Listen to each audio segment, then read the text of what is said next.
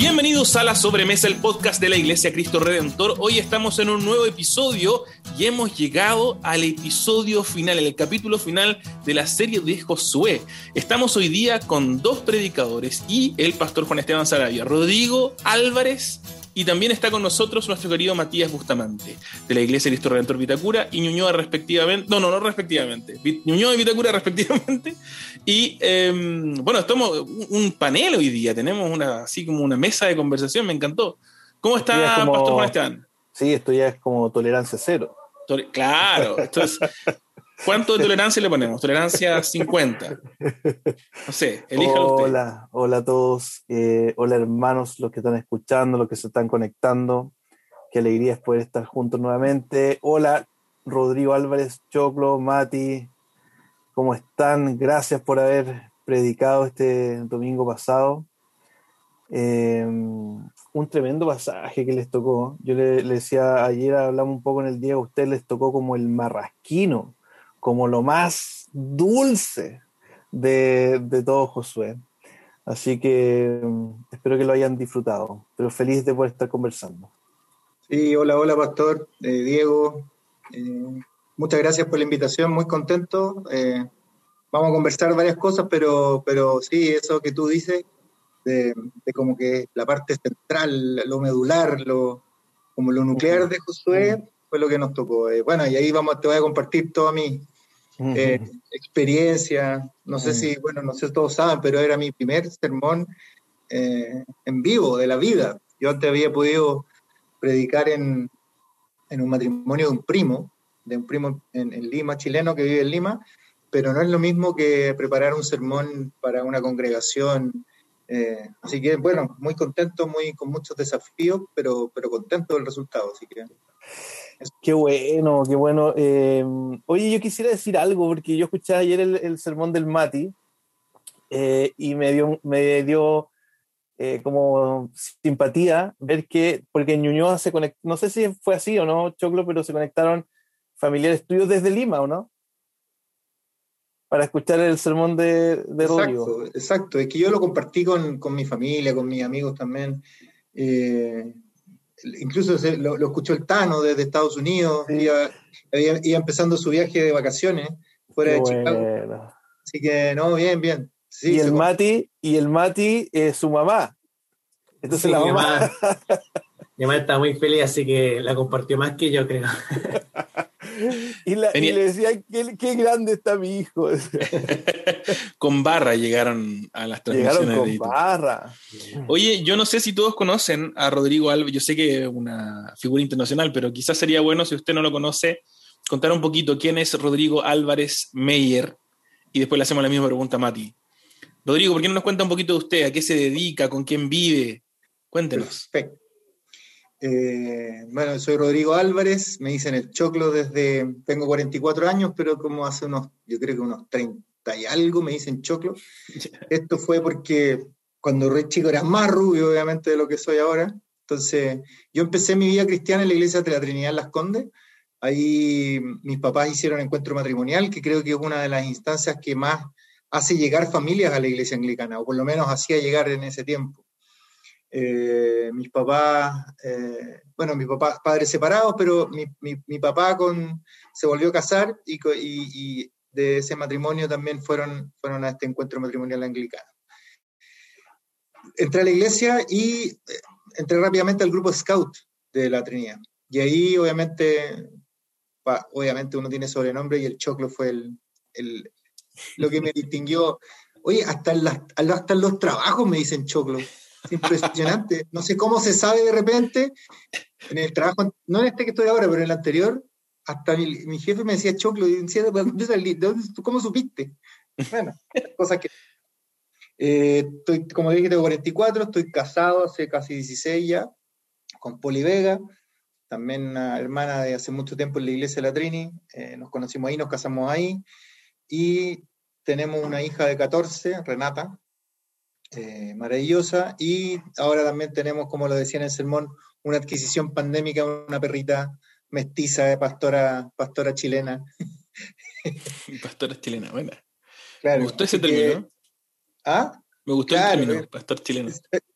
Así que eso, pues eh, soy hace como 30 años ya cristiano, partí de la iglesia de la como les contaba, después eh, me moví un poco a, Providencia un tiempo mientras vivía por ahí, y ahora desde ya hace, la iglesia nuestra tiene casi 11 años, ¿no es cierto?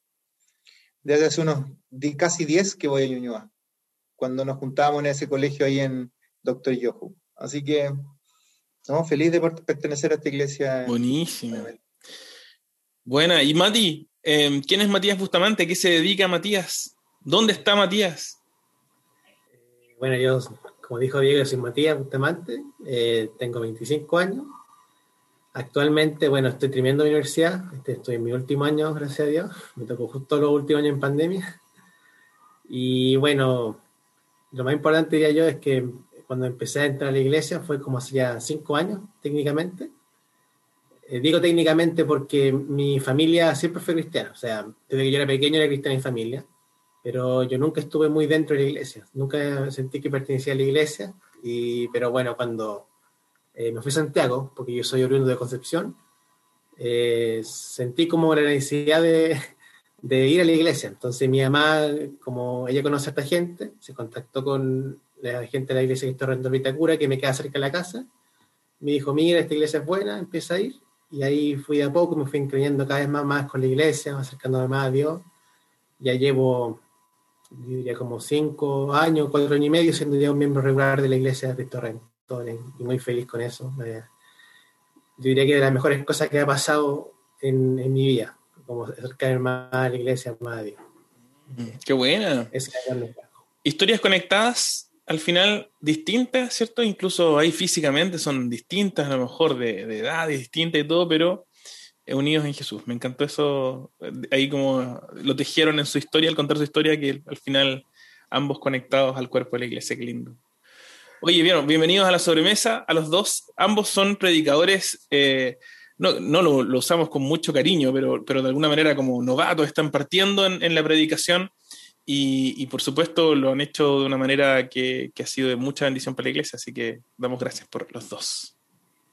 Sí, yo, yo pude escuchar los dos sermones y, y fue bueno encontrar ahí también varios puntos de conexión eh, y, muy interesante. Así que creo que sí, el, sermón de Mati pueden escucharlo ahí en, el, en, el, canal de YouTube de la Iglesia de Cristo Redentor Vitacura y vamos a subir también ahora de Choclo al Cristo Redentor Ñuñoa. Bueno, vamos, vamos, ¿por qué no conversamos un poco de cómo fue este proceso?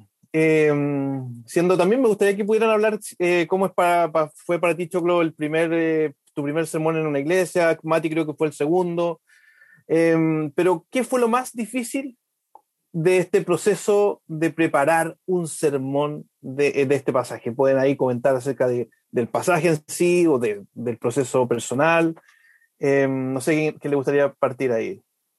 Si queréis, yo parto. Eh, básicamente, estoy pensando en dos puntos. Como si tú me preguntas, ustedes me preguntan qué es lo más difícil o qué fue lo más difícil. Una, por supuesto, ya se los conté, era mi primer sermón. Creo que eso es como, es complejo cuando, porque pienso, he estado casi 30 años en la iglesia, pero nunca me había tocado la responsabilidad de, predicar algo así.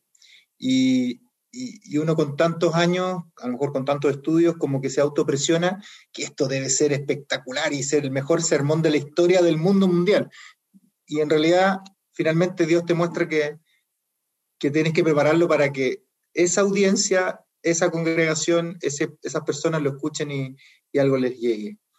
Lo otro que creo que también me hizo autopresionarme un poco fue que cuando el pastor decidió los temas y los mandó, obviamente nos juntamos en una reunión, hablaba de, bueno, y a, ti te tocó él vaya a contar las tierras, vaya a contar cosas como, había muchos capítulos de Josué que son súper técnicos, digamos, no sé si es la forma como de decirlo, pero eh, muy narrativos en cuanto a territorios, eh, límites. Eh, y el pastor dijo, bueno, pero en la parte final, el capítulo 24, es como la parte medular y justo le toca al choclo. Así que, wow, vamos a esperar con ansia el capítulo ese cuando le toque al choclo en julio. Pero, pero en realidad, más que una dificultad, es como, como temas que te ayudan a ti a, enfocarte. Claro, tú lo preguntas como algo difícil, pero en realidad es algo más como, sí, como algo que, que hizo tender a una presión, digamos, para hacer el sermón. Más que una dificultad en sí, digamos. Sí, pero gracias, Choclo, por compartirlo, porque eh, eso es cierto, y quizás no lo hemos hablado tanto acá en, esta, en estos podcasts, pero ahora que surge es, es bueno destacarlo y decir, hay un área que es la predicación que no tiene nada que ver con lo técnico y a veces hemos dicho acá, por ejemplo, que hay semanas difíciles donde cuesta organizarse en el tiempo pero también este punto es cierto, o sea, hay una presión a veces, eh, puede ser personal o externa, eh, con la cual eh, no es, a veces no es fácil lidiar. expectativas, ¿cierto? Propia o dice, oye, incluso cuando ya el sermón está terminado, uno quisiera como, oye, yo quiero que vengan y me digan que estuvo bueno. O al menos que la típica hermano o hermana de la iglesia que dice, muy bonito el sermón. Uno no sabe lo que significa eso, pero igual uno lo anima. Puede ser que no, entendió nada, pero, pero te dicen muy bonito. Para ti, Mati, ¿cómo fue? ¿Qué fue lo, cómo, fue para ti este proceso? Eh, yo creo que igual que Rodrigo fue bien desafiante, o sea, nos tocó como justo, como usted dijo, el la guía de la torta, como el gran resumen del libro de Josué. Entonces había ¿cómo decirlo? Mucha, mucho material que como que extraer, como que claramente aquí, como era la guinda, había harto que no estaba diciendo, pero me, me, costaba mucho como encontrarlo, como qué versículos me están diciendo qué cosa, o estoy poniendo de más o estoy poniendo de menos. Entonces me costó mucho eso, eso diría que fue desafiante, como ver exactamente dónde estaba, en qué parte del versículo del pasaje estaba en lo, lo, lo medular, como decir, aquí está mi, aquí está mi centro y de aquí puedo deducir como lo que me están diciendo. Eso fue muy mm. difícil, pero yo diría que gracias a Diego, que me está ayudando harto en, los sermones, me dijo, mira, fíjate en esto, entonces ahí estudiando y fijándome me di cuenta, ah, aquí está lo que necesito. Y, me, gusta mucho porque uno, el sermón no solamente para, para los que escuchan, también es para uno, encuentro yo, como que uno igual aprende mucho y y se conecta más con el mensaje de Dios, le llega más a uno cuando lo va estudiando y va, lo va meditando, pensando a lo largo de los días. Entonces, mm, eso es cierto, sí. Eh, no me acuerdo si hay, alguien que haya dicho esto, pero pienso que alguna, lo he escuchado de algún lado, que si el sermón no, no llega primero al predicador, no toca primero el corazón del predicador, digamos, eso no, no, no, no, se ha hecho el proceso completo en un sentido de la predicación. El, predicador debería haber sido tocado por el, por el texto que vamos a predicar. Gracias, Mati.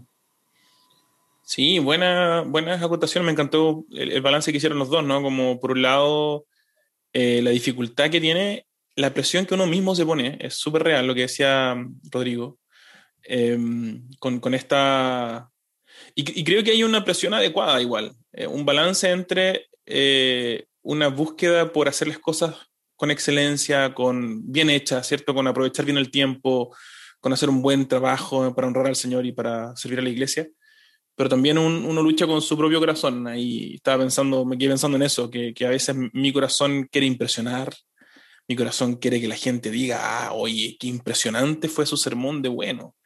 Y eso es puro pecado nomás, pues, puro orgullo, pura tontera humana nomás. Eh, tenemos que arrepentirnos de eso. Em, y también estaba pensando que lo que decía el Mati es tan real que es, creo que como cuando llegáis a ese punto que decía Matías, después como que la cosa se arma más fácil, pero encontrar el punto central del texto es una lucha a muerte. Yo siento que me siento como Jacob cuando se agarra del pie de este ángel del Señor y dice, no te suelto hasta que me bendiga. Ese, ese proceso de encontrar, como llegar al corazón del pasaje y decir, ya, ah, lo encontré. Ese proceso es, desesperante, es terrible, es, angustiante. Así que... Eh, de hecho, aquí el, creo que alguna vez lo comentamos acá, cuando uno tiene en cuenta ese el corazón del texto, es, yo estoy, mi oficina es un, espacio, yo gracias a después tengo una, una, oficina en la casa, pero es un espacio chiquitito. Entonces yo salgo, a veces como que salgo porque el resto de la, familia está haciendo otras cosas y digo, ya, lo encontré, así aquí tengo, tengo al, fin, al fin encontré el centro y ahí como que se abre así, se abre el texto mucho. Sí, sí. Sí, pues se te abre la estructura, ahí se te empiezan a ocurrir los nombres de los títulos, los puntos, las enseñanzas, las implicancias, todo, todo, el, todo el resto del sermón, ahí surge más naturalmente, pero hasta que llegáis ahí es una angustia terrible. Así que bueno, hablando de angustias, hablando de, de ese proceso de, armar y pensar en el sermón, me gustaría saber, una vez que no se lo escucharon o ya habiéndolo predicado, si es que sintieron que le faltó algo al sermón, si se quedaron con ganas de compartir algo o se, quedaron con la sensación de que mmm, faltó algo que decir o, simplemente de repente uno tiene algún momento eureka que lo tiene que dejar fuera, pero le hubiera gustado decirlo igual. ¿Hubo algo así, Matías? Sí, diré que hubo varios momentos en mi prédica cuando estaba viendo y dije, oh, pude haber hecho esto, pude darle, darle más énfasis a esto o explicarlo de tal forma siempre está como estos pequeños detalles que no sé si para el oyente puede pasar desapercibido, pero para uno que tiene el mensaje claro en su cabeza y quiere pasarlo bien, como que dice, eh, dice eso, dice, o sea, es que este, esto cometí aquí un error que puede afectar como lo que la gente entiende, como que no puede ser suficientemente claro lo que estoy explicando, de la forma que estoy explicando. Entonces, eso igual preocupa, o sea, por lo menos a mí me preocupa, como también me dice, no, para la próxima la tengo que hacer mejor. Tengo como que aprender de. Sí, uno y bueno, eso... errores técnicos que también uno comete, o sea, el, como, no sé, el, el, tono de voz, modulación, que a mí me cuesta mucho, o, o, no sé, la iluminación, todos esos temas que uno siempre encuentra que quiere mejorar. Mm.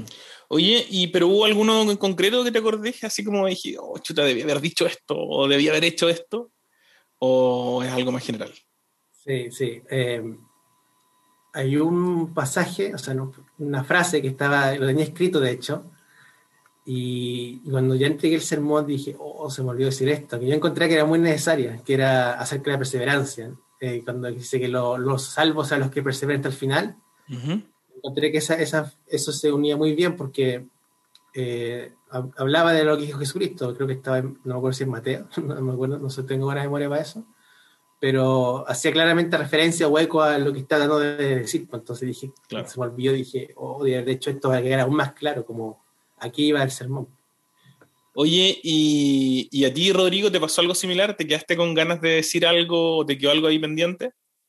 Como, como algo particular, no, pero yo eh, creo que me enfoqué mucho en que sea un, sermón más explicativo del texto que ponerle también algo tan testimonial mío. Siento que debería haber como, como hablado un poquito más de, de, cómo, de, cómo, de cómo el sermón me llegó a mí también. Eso como que, como, porque yo te estoy explicando a la, a la, a la, a la comunidad, a los hermanos, eh, pero siento también que, le, que me faltó, después escuchándolo nuevamente, el día del, de la, de la de la emisión, como que sentí que faltó algo más de mí, digamos, como algo personal, como, como Dios ha hecho, por ejemplo, eh, como hizo, porque yo mi, sermón como que lo estructuré primero, la primera parte del recuento histórico que Josué hace del pueblo, después la elección del pueblo y después el pacto. Entonces a lo mejor también contar un poco cómo Dios ha hecho algo en mí, mis, las, las proezas que ha hecho en mi vida, mm. cómo yo escogí y cómo tengo un nuevo pacto con Él, como algo siento como un enfoque testimonial, pero como te digo, quería también darle un, un, como, un, como una mirada más eh, exegética mm. del pasado, digamos. Algo sí. Así. Siendo Buena. mi primer sermón. Sí, claro, aparte ¿no? Que, aparte que uno como que va a empezar a buscar, si es que el pastor y el Señor quieren que predique ¿no? alguna vez, un estilo, un, un estilo, hay pastores que son más como testimoniales, otros que son mucho más exegéticos en, en, en su predicación. Así que este es el primero, así que siento que se pueden hacer muchas cosas en el futuro. Claro que sí, pero también, también pienso que es un, una lucha eterna por ese balance entre lo, lo personal o cuán perso porque es necesario hablar, ¿cierto? Tomarse en serio el texto, digamos, cómo me impacta lo que decía Juan Esteban, ¿no? Cómo esto nos impacta a nosotros y cómo toca nuestras, cómo nos consuela, cómo nos confronta. Es necesario hacer el proceso antes y, y transmitirlo también. Pero a veces eh, exceso de eso puede terminar desviándonos del texto. Yo, me acuerdo cuando mm, era, yo, yo, soy sonidista, en mi primera carrera eh, fue, estudié tecnología en sonido. Y, y, siempre existía el, dicho que un buen sonidista eh, nadie sabe que está allí. O sea, cuando, cuando el sonista es bueno, nadie notó que existía un sonidista, porque su pega es hacer que la música suene perfecta. Y normalmente cuando tú te volteas a ver a un sonidista es porque salió una copia, porque algo pasó, algo salió mal. Y pienso que el, predicador también es algo así, como que un buen predicador eh, te deja ver a Cristo tan claramente que uno, que uno deja de ver al predicador, no, no brilla el predicador, sino, sino el Señor. Así que la carne de burro no es transparente, es algo que me repito cada vez que tengo que preparar un sermón. tengo que quitarme de mí, así que quizás por ahí va la lucha del choclo. Em, Juan Esteban, usted no sé si quiere agregar algo o, avanzar. Sí, sí, creo, creo que es súper es súper eh, cierto eso. Eh, hay una tensión, hay una tensión, y, por eso el, el sermón se hace en oración también. O sea, para que el, Espíritu Santo, eh, atención a, lo que Dios te va guiando, nos va guiando en ese proceso. Porque a veces justamente un proceso que tú estás viviendo es algo que va, va a ayudar a entender, a aplicar eh, el texto. Pero a veces no, a veces lo arruinamos también con, con nuestra historia. Em, les quiero preguntar, yo escuché los dos sermones, pero ¿cuál crees que fue el corazón de este pasaje? Y, y ahí podemos quizás leer algunos textos también, porque no, no, hemos leído para, por si alguien está escuchando este podcast y, y, no sabe, estamos en Josué 24, lo recordamos, pero ¿cuál crees que, que fue el, el corazón de, de, este texto, la enseñanza principal? Eh, y si hay un, hay un verso que crees que podría resumir bien esto. Eh, no sé si alguien quiere partir ahí, Mati o Rodrigo. No se peleen, sí. Eh, yo podría partir, o sea, la forma en que, que organicé como el sermón, como la, el mensaje central era como nuestra identidad en Cristo nos lleva a la fidelidad en Cristo, como mm. llevando a... Yo creo que ese fue el, el tema central. El problema es que eh, es difícil conectar eso, como de este lado de la cruz, con lo que están viendo el pueblo de Israel como otro lado de la cruz, porque como decíamos en, los sermones, como que tienen un pacto distinto. Mm. Y también Dios les pide lo mismo que nos pide a nosotros, pero mm. como, como que ellos están predestinados a fallar. Entonces, mm. es, como, no sé, como que me, me costó mucho eso, como cómo aplicar... Eh, cómo aplicar temporalmente como mi, mi tema central al, al, pasaje, porque claramente mm. no puedo tomar mi tema central, que aunque esté correcto, e inventar así todo, no, pues hay que meterlo en el pasaje, entonces, diría que es el tema central, pero siempre con la dificultad de cómo ponerlo, ser temporalmente correcto, como traducirlo para nosotros en el fondo. Claro. Mm. Entonces hay un, hay un punto ahí que tú tocas que es ¿cierto? Una respuesta y ocupaste la palabra fidelidad, ¿cierto? Y, hay varios textos ahí, o sea, varios versos que habla que sería como la segunda parte, cuando el pueblo de Dios responde a esa fidelidad, estoy pensando en... no, en, lo que Dios les pide, dice, a través de Josué, en el verso 14, dice, por lo tanto, ahora ustedes entréguense al Señor y sírvanle fielmente, desháganse de los dioses que sus antepasados adoraron al otro lado del río Éufrates y en Egipto, y sirvan solo al Señor. Em, es súper fuerte esa, e, esa, ese llamado, esa invitación tremenda. Yo, yo como que también le puse énfasis a ese verso en el, en el, en el sermón. Eh, si ustedes se fijan, el, eh, y, le puedo como parafrasear lo que dije ahí, en ese puro texto, Josué, bueno, el Señor a través de Josué da, cuatro palabras imperativas, o sea, mm. les, dice, les dice así claramente, eh, aquí los tengo, algo así como, entréguense al Señor y sírvanle, ahí tienes dos, entrégate, entrégate y sírvele, y después desháganse y sírvanle de nuevo, ¿te mm. fijas? solo en un solo verso. Yo, para mí, como el tema principal del, del, del, pasaje, igual el Señor es, espectacular cuando, cuando, va, cuando va como, eh, influyendo en los escritores de la Biblia, digo yo, porque al final, si tú te fijas, son patrones que se van repitiendo a través de la escritura. Y aquí, como yo también lo mencioné, es el libro de Josué no tiene que ver ni con Israel, ni tiene que ver con Josué mismo, tiene que ver con el Señor, con la fidelidad del Señor durante toda la historia del pueblo de Israel. Y se lo mm. hace saber, les recuenta todas estas cosas que hizo eh, y les muestra su fidelidad. Entonces, para mí era la fidelidad de Dios. El, no sé si lo escucharon el, Diego y Mati el sermón, pero como que lo presenté como un matrimonio, como, mm. Como un Dios fiel, un novio, Dios fiel, la novia dando una respuesta a este novio fiel, terminando con un pacto renovado con esta gran celebración. Entonces sentía yo que era la fidelidad de Dios, la respuesta del pueblo a esta fidelidad y el paso siguiente que era tomar este nuevo pacto, porque el mm. anterior iba a estar obsoleto. Mm. Y al final eso también es figura de lo que iba a pasar con Cristo después, con Jesús. Mm. ¿Te fijas? Es interesante, interesante porque los dos terminan con eso en, su sermón. El Mati y tú, Rodrigo, Dios lo guió a lo mismo. Hablaron de este nuevo pacto que hay en Cristo. Em, así que yo, mientras ayer te escuchaba, Mati, me emocionó mucho esa parte. Como, wow, aquí los dos llegaron. Gracias, Señor, que tú los guiaste a los dos a llegar al mismo lugar, a Jesús. Qué emoción, ¿no? Y mm, entonces ya, la fidelidad de, la primera sección habla de la fidelidad de Dios. Y la respuesta adecuada a esa fidelidad es, como dice el Mati, la fidelidad del pueblo, una respuesta de entrega de esta novia, como dice em, Choclo, ¿cierto? Em, y después está el cierre, ¿cierto? La, la ceremonia de, de cierre de, de, este compromiso. Eh, hoy ahí están diciendo en el chat, gracias a ambos por sus sermones, Choclo, no había pensado que era tu primer sermón. Muy claro el mensaje. El primero de muchos. Bueno, eso vamos a conversarlo.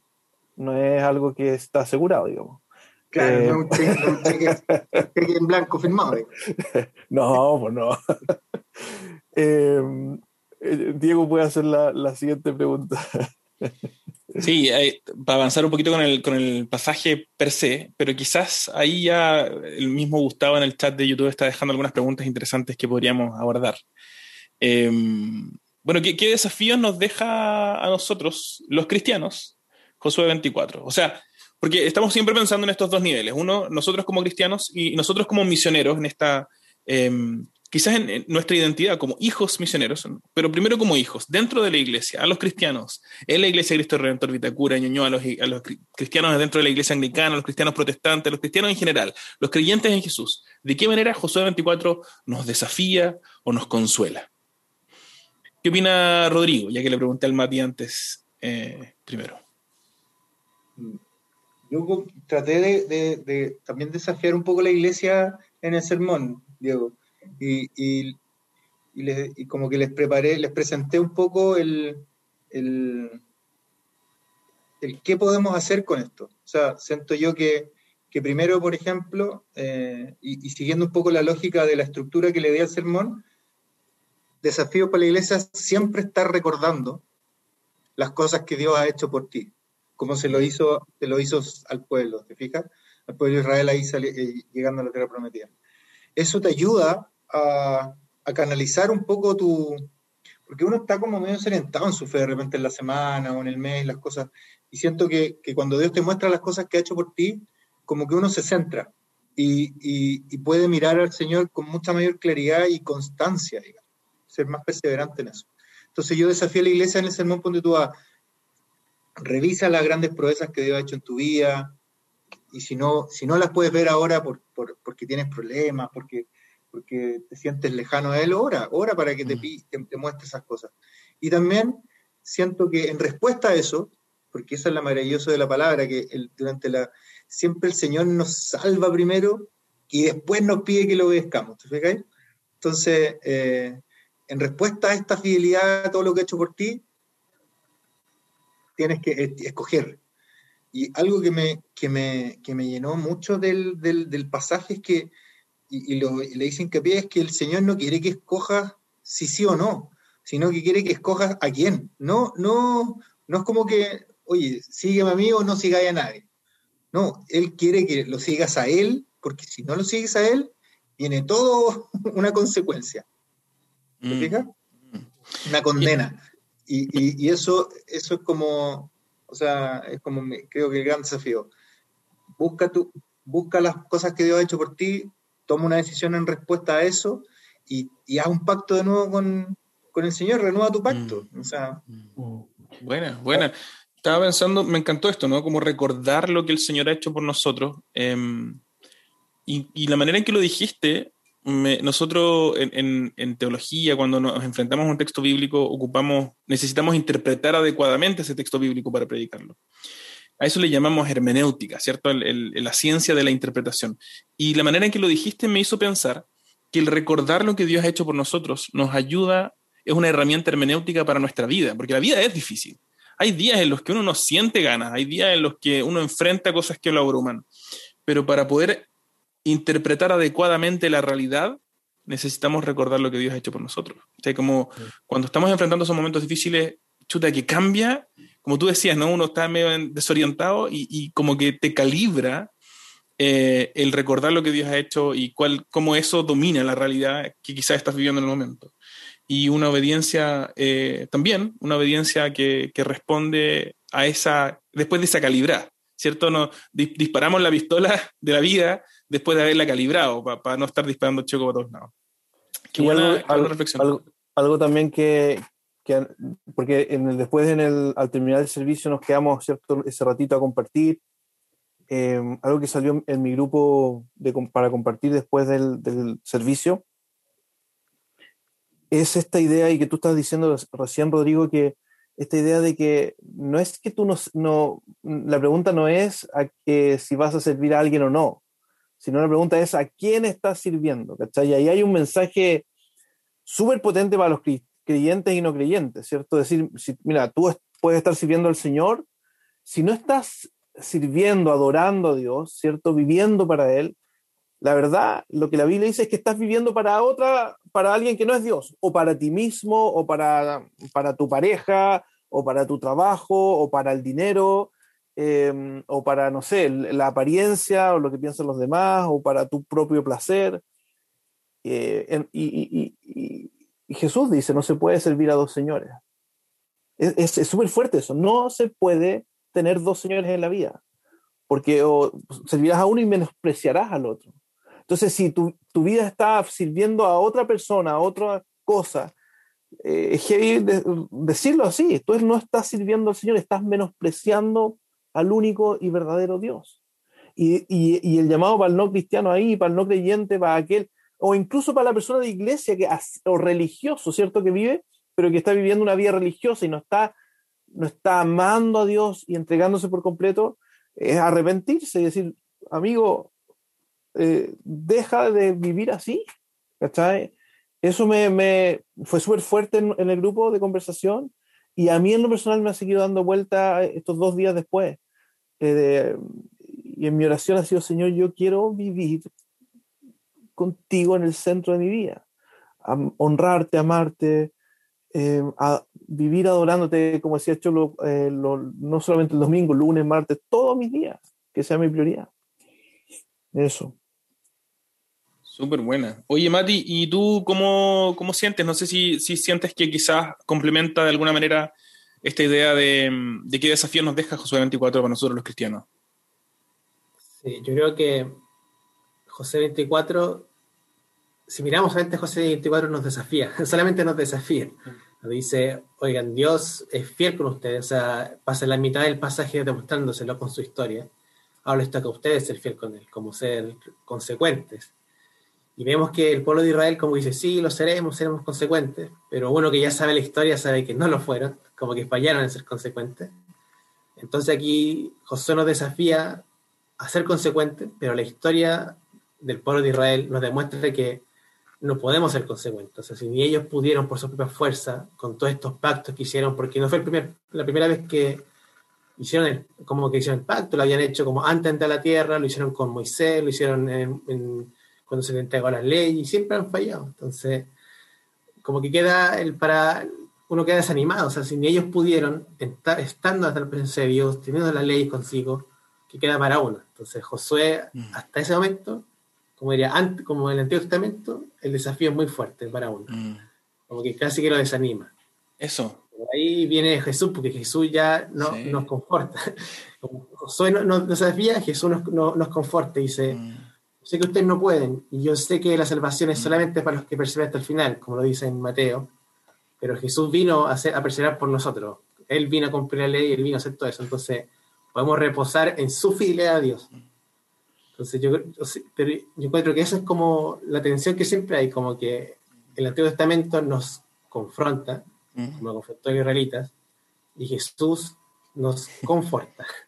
Nos Sí. dice como, no, no apapacha, pero también está siempre esta tensión, Sí, yo sí. que uno cae eh, por la rutina o por lo que sea, y también los cristianos antiguos cayeron, es como se relaja demasiado. Como que dice, ah, bueno, Jesús lo hizo todo por nosotros, nosotros no podemos hacer nada, entonces vivamos la vida, así como somos salvos, vivamos la vida. Entonces, el claro, está el consuelo, pero también está el confort. Dicen, sí, es verdad, yo hice todo por ustedes, pero recuerden que los que de verdad eh, están conmigo son los que son fieles conmigo hasta el final. Los que Exacto. de verdad se esfuerzan por seguirme. Buena, bueno, entonces una identidad en la misericordia de Jesús, en este nuevo pacto y también una fidelidad a la que estamos llamados. Yo quería agregar algo ahí, porque mm, me llama mucho la atención lo que dijo Matías y que se ve tanto en el texto, que Josué termina con un tono súper pesimista, o sea, después de, este gran discurso, este pueblo dice algo que, que quizás uno se sentiría llamado a hacer después de un discurso así, ¿cierto? Si nosotros queremos servir al... Sí, lo vamos, va- renovamos nuestro compromiso con el Señor. Y mira lo que dice Josué después de que ellos le dicen esto, dice, ustedes, versículo 19, Josué 24, 19, ustedes son incapaces de servir al Señor, porque Él es un Dios santo y Dios celoso. No les tolerará sus rebeliones y pecados. Si ustedes lo abandonan y sirven a dioses ajenos, Él les echará encima y les traerá desastre. Los destruirá completamente a pesar de haber sido buena con ustedes. Él constantemente les eh, insiste en que no van a ser capaces. Y es terrible ese fin de Josué tan desanimante de alguna manera, a menos que tengamos un nuevo pacto. Y un nuevo pacto que no es el que el pueblo levanta la mano y dice, yo quiero renovar mi pacto con el Señor. No, no, no. Es un pacto que hace el Señor con su pueblo. Y eso es tan bonito. Lo leímos con Matías en la preparación, Jeremías 31. También lo dice Ezequiel con un tono en el que el nuevo pacto, lo que caracteriza el nuevo pacto es que Dios lo hace, es que depende de Dios y no de nosotros. Así que eso creo que trae un consuelo muy lindo a nuestras vidas, a nosotros. Si, tú eres un cristiano que escuchó estos sermones y siente, yo a veces soy tan infiel, a veces yo no logro llegar a la obediencia perfecta, constantemente lucho con eso. El nuevo pacto trae ese bálsamo que dice, espérate, es que el, el nuevo pacto se trata no de que tú lo hagas, sino de que Jesús lo hizo por nosotros. Él es el que nos sustenta, Él es el que cumple el pacto y por medio de Él nosotros eh, somos ese pueblo fiel que recuerda su identidad y vive en fidelidad. Y eso creo que es bacán recordarlo para nosotros. Eh, no sé si Juanes Sí. estás de acuerdo. No, Está en- no me queda, no me queda nada más que decir que amén. Absoluto. Oye, sí, y me, me alegra escucharlo, me alegra escucharlo porque creo que yo creo que esa es la gran diferencia de, de un sermón que, que nos lleva a, a- a a centrarnos en nosotros, que pone un peso, que porque al principio es muy emocionante, ¿cierto? Tiene una épica, estoy ocupando palabras medias políticas, ¿cierto? Una épica eh, donde todos queremos responder así, sin embargo es muy frustrante porque eh, no, no podemos cumplir al pie de la, le- de la letra de eso. Entonces, a- al final, te- eh, lo que el Evangelio nos lleva es admirar a Cristo y tener Sí. libertad en Él. Es loco Eh, porque uno, uno, lo que tú decís tiene todo, todo el sentido. Yo, yo mismo me siento, llama, me siento como inclinado a ponerme a mí en el lugar del héroe. Yo, yo, yo, yo voy a, yo. Y la, y la, la Biblia me dice, no, tú no, vale, vale hongo, loco, échate para atrás, que aquí viene el de verdad. Sí, en este sentido Josué es súper mata pasiones, po. Ustedes no lo van a hacer. Sí, sí, sí. Oye, Josué, por favor, ¿qué tipo de líder es este? Eh, pero, pero al mismo tiempo me gusta lo que, porque Mati tiene razón, o sea, la Biblia, el Señor no nos llama a un abuso en eso, sino que, y por eso me, me encan- me encanta el- lo que ustedes hicieron, porque eh, me gustó, el Choclo también predicó eso y fue muy épico el lenguaje del pastor, dice Rubén Álvarez. eh, Rodrigo predicó el texto y, a momentos me hacía pensar, sí, este es un llamado que, que, que, Porque el texto está diciendo eso. Pero luego, luego está el Evangelio que dice, ¿sabes que no? No puedes hacer eso y tiene que venir un nuevo pacto. Y, y ese pacto lo, lo, lleva a cabo Cristo, que es el, el verdadero pueblo al final. Entonces es muy lindo y muy, muy desafiante y, quería compartir un poco lo que Gustavo también la pregunta. No sé, es, una pregunta que quizás no tiene una respuesta fácil, pero, pero me gustaría ponerla aquí en, en, la sobremesa. Eh, él dice, mira, hay un comentario eh, que el otro día escuchó en un estudio que comparaba este pasaje de José 24 con Deuteronomio. Deut Deuteronomio 34. Ah, este bien Decía algo así: Moisés dejó un sucesor como sucesor a Josué. Josué, en cambio, dejó una piedra, que es lo que aparece en el texto final, ¿cierto? Era una como una crítica a la transición del liderazgo, eh, eh, dice ese comentario. ¿Qué piensan? ¿Piensan que eh, ese testimonio que deja Josué en vez de dejar a un nuevo líder, deja una piedra, eh, ¿piensan que es una crítica o no? Yo creo que el sermón del Mati, el Mati dijo algo ahí, no sé si lo recuerdas, Mati. Sí, yo lo interpreté así, sinceramente. o sea, yo creo que Josué, bueno, obviamente Josué actuaba bajo el llamado de Dios. O sea, Moisés le dijo a, Dios le dijo a Moisés que dejara a Josué, y seguramente Dios le dijo a Josué que dejara a los jueces y a los ancianos, que es como se nos dice al principio, como por algo reunió como a los ancianos, los jueces, que fueron los que posteriormente van a liderar, entre comillas, Israel, o mejor dicho, que van a velar porque se cumple el pacto. Mm. Y yo creo que esta piedra no está haciendo una crítica como a, al liderazgo o como a esta sucesión, sino que no, yo lo interpreté como un recordatorio, mm. como un monumento recordatorio. De la misma forma mm. que Josué, al entrar a la tierra prometida, en José 4, eh, a, orillas del Jordán, si mal no recuerdo, dejó como estas 12 piedras conmemorativas, mm. diciendo que aquí es cuando Dios lo ayudó a tomar posesión, entonces aquí está como cerrando, entre comillas, mm. está como poniendo un, monumento inicial que es cuando Jesús lo ayuda a entrar y uno final, cuando Jesús le, le muestra que tomó posesión. Entonces, claro, entonces como que aquí está marcando el fin de la el principio y el final con estas piedras. Mm. Bueno. Solamente tiene este mensaje también como algo visual para que los israelitas después lo vean. De hecho, José les dice, para que ustedes después, cuando su hijo le pregunten por qué está acá, ustedes digan, ah, es porque Dios nos ayudó a conquistar esta tierra. Entonces, como claro. de la tierra. Así lo interpreté yo. Por lo y es interesante lo que tú, porque me llamó a mí la atención eh, esa frase que ocupaste y esa observación que hiciste de a quienes reúne eh, Josué para, para dar este último mensaje. Eh, y claro, ya hace sentido porque luego ya están en la tierra. ¿Cierto? Ahora necesitan empezar a vivir una vida, un liderazgo que, que empieza a conformarse en, dentro de este pueblo ya establecido en el lugar. Eh, y quizás es un liderazgo diferente a lo que ellos necesitaban en el proceso de la travesía. Rodrigo. Exacto, ¿no? Iba, iba a contar lo mismo, pastor. O sea, siento que hay un cambio como de también de como de escenario. Ya no, ya no, el pueblo no va a seguir viajando, no va a seguir, o sea, va, va, a luchar, pero no va a seguir luchando con otros pueblos, conquistando tierra. Para eso necesitaba un líder como Josué. Pero ahora, como tú dices, entra otra etapa, una etapa más de asentamiento, de, de, de, cumplir las, las, leyes, las normas. De... Entonces, como que más que un traspaso de líder de Josué a una piedra, como que la piedra marca un término, como un, el término de una etapa y el comienzo de otra. Eso es como lo que yo, lo que yo Buena. Bueno, yo, yo, sabes que estaba pensando en la pregunta de Gustavo y me acordé, yo creo que también hay algo, me, me acordé de, de, Juan Carlos Riley, que es un obispo anglicano, y él decía que la doctrina anglicana y como que el estilo de interpretar la Biblia anglicano siempre es enfático donde la Biblia es enfática y es generoso o, más ambiguo cuando la Biblia es más generosa o más ambigua.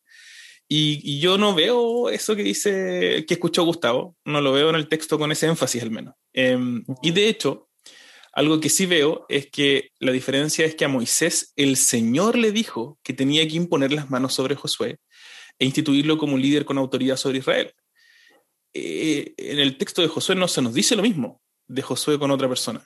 Entonces, para los que están ahí y quieran buscarlo, en números 27, eh, el verso 18, de hecho, dice eh, números bastante anterior a, o sea, antes de Deuteronomio, antes de Josué, ¿cierto? Y él dice, y el Señor dijo a Moisés, toma a Josué, hijo de Nun, hombre en quien está el Espíritu, y pon tu mano sobre él, y es que se ponga delante del sacerdote y delante de toda la congregación, e impártele autoridad a la vista de ellos. Pondrás sobre él parte de tu dignidad a fin de que le obedezca toda la congregación de los israelitas. Entonces, no es que a Moisés se le ocurrió dejar así como buena costumbre de dejar eh, sucesor, sino que es una orden del Señor a Moisés. No vemos eso en el caso de Josué, así que culpar al pobre Josué de una desobediencia de algo que nunca se le mandó sería un poco injusto, ¿no? Mm. Pero sí, eh, yo me hacía una, una, pregunta que va después de esto y que me la hice también en el sermón y en el proceso de acompañar a, a Rodrigo en, el, en, la preparación, que, que esta, esta, piedra que está ahí, ¿cierto? Que sirve de recordatorio y me hacía la pregunta, ¿y cuáles son nuestros recordatorios hoy en la iglesia, en la vida cristiana, eh, que nos recuerdan nuestro, em, nuestro compromiso con el Señor. Y no sé qué dirían ustedes, cuáles, eh, no sé si Diego tiene bien algo a tu mente. Yo pensaba, hay, hay varios, así, no sé, por ejemplo, eh, cuando uno se casa, el anillo, aunque obviamente aunque yo me saque el anillo, sigo casado, incluso ya casi no me lo puedo sacar. Eh, eh, pero de repente lo miro y digo, bueno, yo, este, es cierto, mi, algo que me recuerda y, me y testifica que yo soy casado.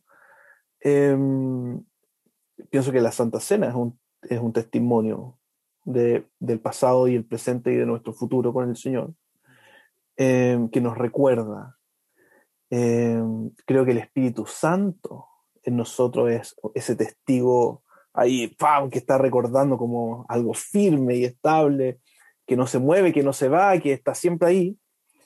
Y no sé, bien, pienso también que la misma iglesia, y no sé, la multitud de testigos, o sea, eh, pero, pero pienso que la iglesia también debería ser, eh, debería ser esta roca o sea, el, grupo de creyentes que nos recordamos y nos animamos, que hemos, nos hemos comprometido con el Señor.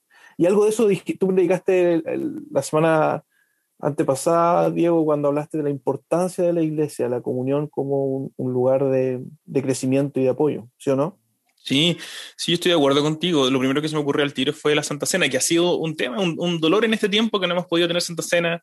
Lo hemos conversado harto, ¿cierto? Lo hemos pensado, hemos orado, hemos pensado si es que cuál es la mejor manera. Hemos, hemos pensado que la mejor manera o, que, que, tenerlo virtualmente es, es una cosa que, que no, no, es lo que realmente queremos. Em, a pesar de que lo hemos hecho un par de veces, tiene, tiene su, como su, no sé, un sinsabor también, ¿no? Em, pero estoy seguro de que en la medida en que comencemos a reunirnos vamos a querer hacerlo porque es un tremendo testimonio. Pero también pensaba, junto contigo, que la iglesia lo es. Consciente o inconscientemente es ese testimonio. Yo me acuerdo cuando con la Sabi éramos más jóvenes y andábamos de mochileos por el mundo, Em, una de las cosas más lindas que experimentamos y sobre todo cuando uno ya crece y tiene tu propia casa y ve los costos que otros pagaron para recibirte en su casa, era la gente que no nos conocía muchas veces y que nos recibía en su casa porque éramos hermanos cristianos. Ese cariño amoroso, me acuerdo de eh, Jeremy en, en, en, París, nos recibió en su departamento. No éramos amigos de un amigo de un amigo de él, pero éramos cristianos y era todo lo que necesitaba saber y nos dejó quedarnos ahí eh, tanta gente amorosa hoy día. Me encanta también nuestras iglesias locales, ¿cierto? Las relaciones de familia. Eso cuando, cuando alguien se preocupa de ti, de tantas maneras, yo creo que ese es un, recordatorio. Y quizás también em, nuestra manera de, organizar desde un punto de vista pastoral también la iglesia, ¿cachai? El, el, hecho de que nos reunamos a leer la Biblia no es un rito. Y hermano, si usted piensa que es un rito, si está escuchando, este, usted ha pensado, ha cultivado un, una vida devocional, una participación en la iglesia ritual como algo que los cristianos tienen que hacer como una obligación, es muy triste porque te estás perdiendo algo maravilloso. La manera en que nosotros pensamos en estas cosas del estudio bíblico es justamente estos momentos en los que miramos, como decía el Matías, miramos estos monumentos y decimos, estos testimonios y decimos, wow, ese es nuestro Dios, ese es nuestro Señor, ese es nuestro Jesús. Él es el que murió por nosotros de verdad. Lo hacemos no como un rito, sino como un deleite de recordar nuestra identidad, justamente para también poder caminar con Él en fidelidad. Así que yo diría eso, pensaría también que lo hacemos, aunque no necesariamente nos recordamos, lo tenemos tan claro, lo hacemos todo el rato. Incluso cuando nos juntamos con alguien, y, eh, un hermano cristiano, y nos dedicamos a puro chacotear nomás, eso también es familia, tiene algo tan lindo. Así que sí, sí tiene mucho de eso. Súper. Oye, em, yo creo que ya estamos ahí llegando al, al cierre de este podcast. Qué lindo eh, tener unos minutitos más y nos gustaría, no sé, em, darle oportunidad a, a Mati, a Rodrigo, em, de despedirse, pero también de decir, mira, ¿cómo te animó a ti? ¿Cómo fue el proceso para ti? y quizás un mensaje a la iglesia. ¿Qué te gustaría decir a la iglesia, a quienes pudieran estar escuchando este podcast? Podcast que es muy famoso, ¿ah? no lo miren en menos. Esto tiene. Partamos por, muchas familias que son fieles y que están incluso en este momento conectadas. Eh, no, no somos nada famosos, pero. pero a lo mejor alguien lo. No te duró nada la farsa, mejor este No, no duró poco, que no sirvo para eso. No sirvo para este lenguaje épico. Eh, no, yo quería como cerrar diciendo que, que, es súper desafiante para uno eh, cuando uno hace un sermón. Eh, no lo había experimentado, obviamente, porque es mi primer sermón, pero, pero hay ataques, ataques mm. potentes, y, solo el Señor, y, y entendiendo por la gracia de este mismo sermón, es que puedo decir que aunque aunque me hayan atacado, aunque incluso pudo haber pecado mientras estaba eh, preparando este sermón, eh, está la tranquilidad de que, de que, Dios me ofrece un nuevo pacto a través de Jesucristo mm. y que todo lo que haya pasado, las, las dudas, los ataques, como te digo, las inseguridades, eh, nunca más, o sea, no, es que nunca más, pero el Señor se encarga de que en este nuevo pacto nunca más se acuerde de ellas, ¿cachai? Y, por medio de Jesús uno está eh, como habilitado, habilitado para, el, para el Señor. Así que eso es lo que, con lo que me quedo, desafiar a la iglesia de que, y a la gente de que, de que busque ahí en su corazón, en su mente, las cosas que Dios ha hecho por ti en toda tu vida, que decidas después de eso a quién servirás y, y tener ese pacto renovado con el Señor a través de Jesucristo. Eso es como lo que, y gracias, Pastor, por, tu confianza, por tu guía, de verdad me, ayudó mucho, eh, me tranquilizó en momentos de un poco de inseguridades con algunos temas, pero, pero eso, mi, mm. gran sensei, Juan. El señor Miyagi. otro tono épico, digamos.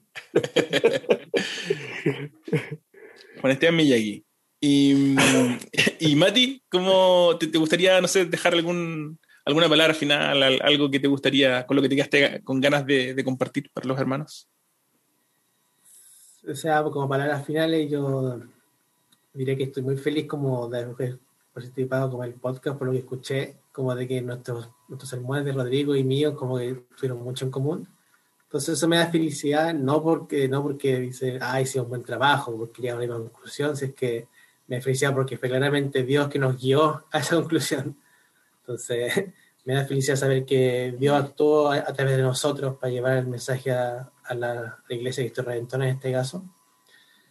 Y eso, eso, básicamente me da mucha felicidad eso, saber que los hermanos también lo disfrutaron, que le haya llegado a su corazón. Mm. Y haber puesto como este, este recordatorio de nuestra fidelidad con Dios. Que, como mm. dijo el pastor, ahora estos monumentos que antes estaban como físicos, ya son obsoletos, encuentro yo, porque ahora este Espíritu Santo, que nos cambia nuestro corazón, como dicen los profetas, escribieron esta ley en nuestro corazón, entonces uno se puede olvidar de un monumento o lo puede, como decir, menospreciar porque ya pierde los sentidos después de los años o después de los días, pero nunca puede olvidar lo que está en su corazón. Entonces, agradecerle a Dios por ese gran monumento que eh, construyó en nosotros, que es, nos permite no ser fieles a Él. Mm, qué bueno eso, sí, que, que tenemos un monumento interno que nadie nos Somos puede quitar. Sí, que hey. Eh, eh, gracias Mati, gracias Choclo, eh, gracias al Señor. Eh, emocionante ver también que se levantan nuevas generaciones. Y aquí una palabra para el Mati, que es más joven, aunque, aunque Rodrigo se ve como de, de 15, yo sé, pero Mati persevera en la predicación, en el estudio de la palabra, eh, de manera que tú cuando tengas 40 sigas entrenando a otros jóvenes también. Eh, eso es muy, muy importante. Y a mí en lo personal me anima muchísimo, muchísimo eh, ver a jóvenes eh, peleando la, la- esta batalla de la fe y em, queriendo predicar la palabra de Dios fielmente, haciendo ese esfuerzo. Así que dale con todo nomás. Gracias. Amén. Bueno, vamos a dejar el podcast de hoy hasta acá. Ha sido un deleite, hermanos. Muchas gracias por su dedicación, por el tiempo, por el sufrimiento, la angustia y también el deleite de predicar la palabra de Dios para la iglesia. Les recuerdo a todos los que están escuchando que pueden escuchar los sermones tanto de Rodrigo como de Matías en los canales de YouTube y en nuestras páginas de Facebook de la Iglesia de Cristo Redentor Vitacura y la Iglesia de Cristo Redentor Ñuñoa. Y nos vemos la próxima semana con el último episodio de la sobremesa en torno al libro de Josué. Así que no se lo pierdan, nos vemos la próxima semana para analizar, pensar, criticar el sermón No, de, de sí. Pastor Juan. Ah, no, el más épico. Oye, dale con la épica. Vamos a dejarlo hasta acá entonces, hermanos. Ha sido un deleite. Muchas gracias a todos los que nos acompañaron y nos vemos la próxima semana. El Señor les bendiga. Chao, chao. Chao.